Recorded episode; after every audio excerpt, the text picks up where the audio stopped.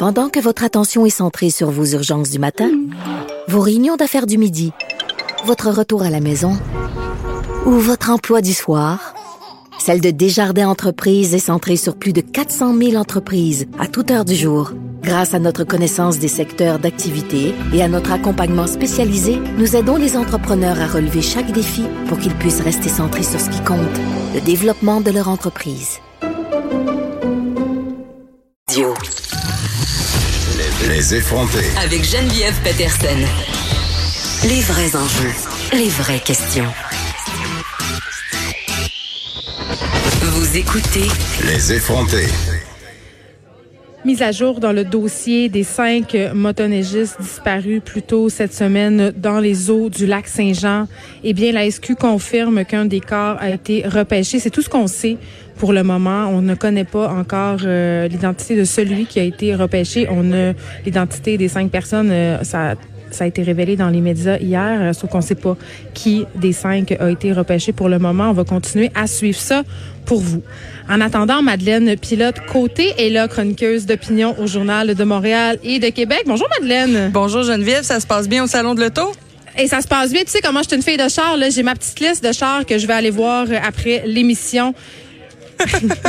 OK. Euh, là, tu nous proposes de partir euh, en voyage euh, avec les auditeurs. On part en voyage pour faire une espèce de tour du monde des nouvelles internationales. C'est vrai qu'on en, on on en traite pas assez souvent, que ce soit à l'émission ou même en général. Les nouvelles internationales n'ont pas une grande place dans notre actualité. Non, au Québec, c'est vrai. C'est ce que j'ai remarqué là, comparativement en France où les nouvelles internationales sont souvent au premier plan, presque, ou ailleurs en Europe. Ici, je trouve qu'on se concentre beaucoup sur les nouvelles québécoises et c'est très bien les nouvelles canadiennes aussi, mais c'est intéressant aussi d'aller se promener un petit peu. Donc aujourd'hui, euh, pour les auditeurs, je propose un voyage là qu'on se promène un, petit peu à, moindre frais. Là, on prendra pas l'avion ensemble, mais on va aller voir un peu ce qui se passe dans le monde. Et on va commencer avec Trump qui marche aujourd'hui dans une manifestation contre l'avortement. Hein? Excuse-moi. Hey, euh, il est pas gêné. Non, il est vraiment pas gêné. Puis Trump, on le sait, euh, au début des années 2000, en 1999, euh, juste avant le nouveau millénaire, et lui, il se caractérisait comme quelqu'un de pro-choix. Donc, c'est assez étonnant de voir quelqu'un, de voir Monsieur Trump aller marcher aujourd'hui pour une position qui adoptait vraiment pas là il y a 20 ans à peu près une position anti-choix. Oui, donc c'est ça. Puis la, la, marche, ça fait 47 ans qu'elle existe et c'est la première fois qu'il va y avoir un président américain en fonction qui va déambuler euh, dans la marche avec euh, les gens qui vont être là. On attend euh, beaucoup de personnes. Ça va être à Washington. Donc, ils vont partir du National Mall pour se rendre ensuite au bâtiment de la Cour suprême. Donc, ça a été fait dans ces dates-là, hein, à l'entour du 22, du 22 janvier, puisqu'en 1974, il y a eu la loi qui légalisait l'interruption volontaire de grossesse aux États-Unis. Donc, c'est vraiment euh, dans cette optique-là là, que les gens vont marcher pour qu'on euh, réduise l'accès à l'avortement, comme ça a été fait euh, cette semaine au Tennessee, où là maintenant, les femmes ne peuvent plus se faire avorter si on entend le cœur du bébé. Et ça, on le sait que ça arrive très tôt dans une grossesse. Donc, c'est très malheureux. Ça peut arriver aussitôt qu'à huit semaines. Et là, Madeleine, puis l'autre côté, évidemment, ce sera les élections cette année aux États-Unis au mois de novembre. Est-ce que tu crois que year. Euh, le fait pour le président Trump de sortir comme ça, marcher dans une manifestation anti-choix, si on veut, tu sais, est-ce que euh, c'est pour se rallier, si on veut, une partie euh, Oui, certainement, certainement, Geneviève. C'est vraiment pour soigner son électorat en vue des élections en novembre 2020 que M. Trump va faire ça, là, pour vraiment solidifier tous les gens qui sont pro-vie, qui constituent quand même une grande partie là, de son électorat, parce que il faut pas l'oublier que le mouvement pro-vie, ça prend beaucoup d'ampleur aux États-Unis euh, de, depuis euh, quelques temps et on est de moins en moins gêné de s'afficher pro-vie, de s'afficher euh, anti-avortement. C'est comme une mode. C'est ça que j'en reviens pas. Ben oui, puis on le sait, là, cette année, on en a parlé plusieurs fois ensemble à l'émission. Il y a eu un recul de la part de certains États américains par rapport aux droits des femmes. Plusieurs États ont adopté des lois pour restreindre l'accès à l'avortement. Donc vraiment, on est dans un recul, on est dans un désir de contrôle. On dit plus on avance, plus on recule. je pense que dans ce cas-là, on peut dire ça. Là. Ben oui, on peut dire ça. Selon moi, ça c'est une marche pour reculer, ce qui ce qui fait aucun sens euh, selon moi. On marche en reculant. On marche en, en reculant et c'est vraiment dommage puisqu'ici au Canada, on le sait qu'on peut, les femmes peuvent se faire avorter jusqu'à la fin de leur grossesse. Il n'y a pas de limite de temps et de savoir que nos voisins là sur qui euh, on, euh, on calque des fois plusieurs politiques, sur qui on s'inspire aussi, hein, comme notre grand frère, un peu les États-Unis par rapport Donc, j'espère que les Canadiens vont pas s'inspirer de ce mouvement-là pro-choix qu'on voit aux États-Unis.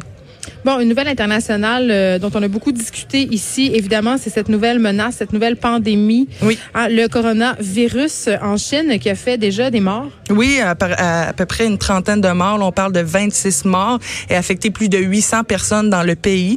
Donc, il faut, euh, on a sonné un peu la cloche d'alarme internationalement au niveau de cette nouvelle grippe-là, donc le coronavirus qui s'apparente à une grippe. Hein. C'est ça qui est le plus dangereux puisqu'il est un virus en constante mutation qu'on n'a pas nécessairement les vaccins ou les, les méthodes là, pour euh, l'éradiquer.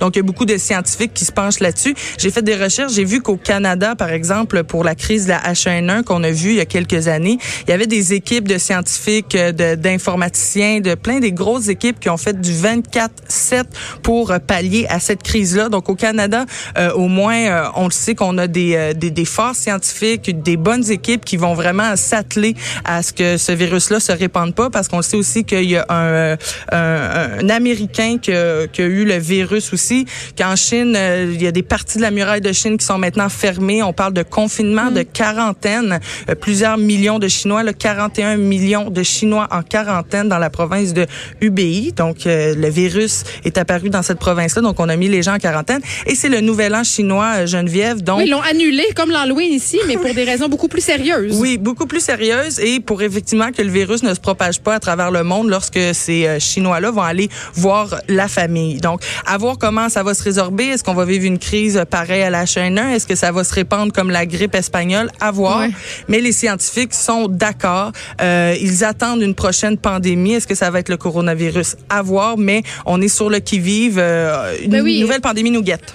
Puis je parlais avec un expert cette semaine du gouvernement qui est spécialisé justement dans les épidémies et il disait, tu sais, faut il y a quelque chose de préoccupant là-dedans, c'est ça, ça nous fait peur, mais en même temps, les pandémies, c'est normal. Euh, il y en a eu plusieurs dans le cours de l'histoire. Maintenant, quand même, on est beaucoup mieux outillés qu'avant. Hein? Parce qu'avant, euh, on se rappelle tous et toutes de l'épidémie de grippe espagnole qui a fait des milliers de morts. C'est maintenant avec la vaccination et tout ça, la recherche qui va à vitesse grand V.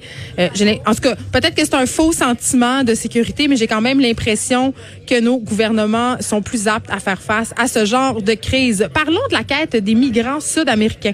Oui. Euh, euh, je ne sais pas si tu t'en rappelles, l'année passée, on avait vraiment euh, parlé, là, c'était partout dans les médias, de la caravane de migrants qui partaient des mm. Honduras, à peu près 7000 Honduriens qui ont euh, traversé de, quasiment toute l'Amérique du Sud pour se rendre aux États-Unis. Et puis, il y avait... C'est dangereux. C'est très dangereux et c'est vraiment des gens là, qui vont marcher pour une vie meilleure. Et on voit un autre genre de caravane qui est en train de s'organiser, des migrants sud-américains en provenance du Guatemala qui sont entrés au Mexique cette semaine en profitant de l'absence de sécurité. Leur but, c'est vraiment de traverser tout le Mexique pour se rendre éventuellement aux États-Unis et demander mm. le statut de réfugié. Et donc, euh, on le sait que ces, ces caravanes-là, ces gens-là, quand ils se mettent en marche, ils se mettent souvent en marche avec les enfants. Ça représente ben beaucoup de dangers. Il peut y avoir ah, des morts. Des enfants qui meurent, ben oui. Puis il y a aussi, euh, il y a des morts, ça c'est une chose. Il y a aussi beaucoup de, de crimes sexuels.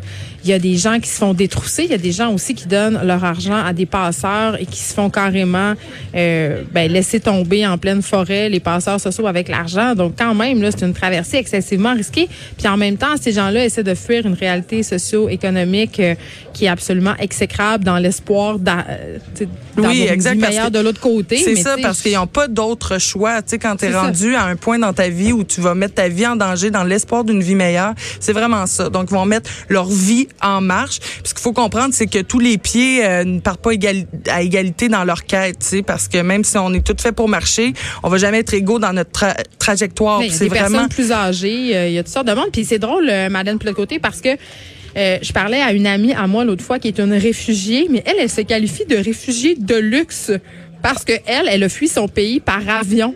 Tu sais, elle dit j'ai toujours, un, elle dit j'ai toujours suis toujours mal à l'aise de dire aux gens que je suis une réfugiée parce que j'ai l'impression que j'ai pas le droit de revendiquer ce statut-là parce que je l'ai eu facile. Tu comprends ce que je veux dire? C'est parce qu'elle a pu euh, s'échapper, en guillemets, de la situation politique euh, qui menaçait euh, sa vie puis celle de sa famille de façon relativement confortable. Elle dit, mon Dieu, il y en a tellement comme ces migrants-là qui traversent la frontière à pied dans des conditions absolument exécrables que je me sens mal de dire je suis une réfugiée. Ben, je, je comprends tout à fait. Puis à voir comment les, les États-Unis vont les accueillir. Souvent, ce qui se passe, c'est qu'ils vont être en prison dans des camps ou quoi que ce soit. Ils vont être mal accueillis, puis les conditions de vie sont pas nécessairement meilleures que celles qui ont quitté au départ. Ben non, puis on a vu euh, récemment euh, dans les journaux qu'on séparait même les enfants de leurs parents. Oui, c'est tellement, tellement malheureux, Geneviève. Ça, ça me fait beaucoup de peine. Ben, puis je me demande en, fait, euh, c'est quoi le but de faire ça? Parce que en quoi séparer les enfants des parents euh, Et ben, je sais pas, c'est peut-être pour des raisons sanitaires, mais on évoquait plutôt des raisons de sécurité. En tout cas, permets-moi d'en douter. Bien sûr. La Grèce euh, qui élit sa première femme à la présidence de la République. Oui, une bonne, une bonne nouvelle. On finit avec une bonne nouvelle, c'est ça? Pour notre petit tour, donc on, notre tour du monde, on s'en va en Grèce pour terminer. Il y a la magistrate Ekaterini Sakela Ropoulou, pardonnez-moi pardonnez la prononciation, qui a 63 ans, qui a été élue mercredi par une vaste majorité la présidente de la République hellénique, donc de la Grèce. Donc 261 députés sur 300 ont voté en faveur de cette magistrate-là, qui est vraiment euh, euh, qui a un nouveau courant de pensée. Hein, même si euh, elle a 63 ans, c'est vraiment une militante pro-environnement et c'est une candidate qui a même été désignée par les, les partis conservateurs du pays comme la candidate de l'unité et du progrès. OK, fait que c'est pas euh, justement c'est une femme qui, qui, est en avance sur son temps. Qui est en avance sur son temps et qui est aussi appréciée de toutes les parties là en Grèce qui va peut-être permettre de, de, faire des consensus, de faire avancer le pays parce qu'on le sait que dans les dernières années euh, ça va plus ou moins bien en Grèce au niveau économique et euh, sur plusieurs points aussi. Donc j'espère vraiment que cette femme là va pouvoir remonter un peu la, la Grèce, la, la faire briller davantage. De plus en plus de femmes à la tête de pays. On a eu la Suède et autres pays scandinaves récemment. Hein? Oui. Peut-être, peut-être on va l'atteindre, cette fameuse parité euh, dont on parle souvent, toi et moi, Madeleine, puis l'autre côté. Merci beaucoup. On peut te lire dans le journal de Montréal et le journal de Québec. Bonne journée.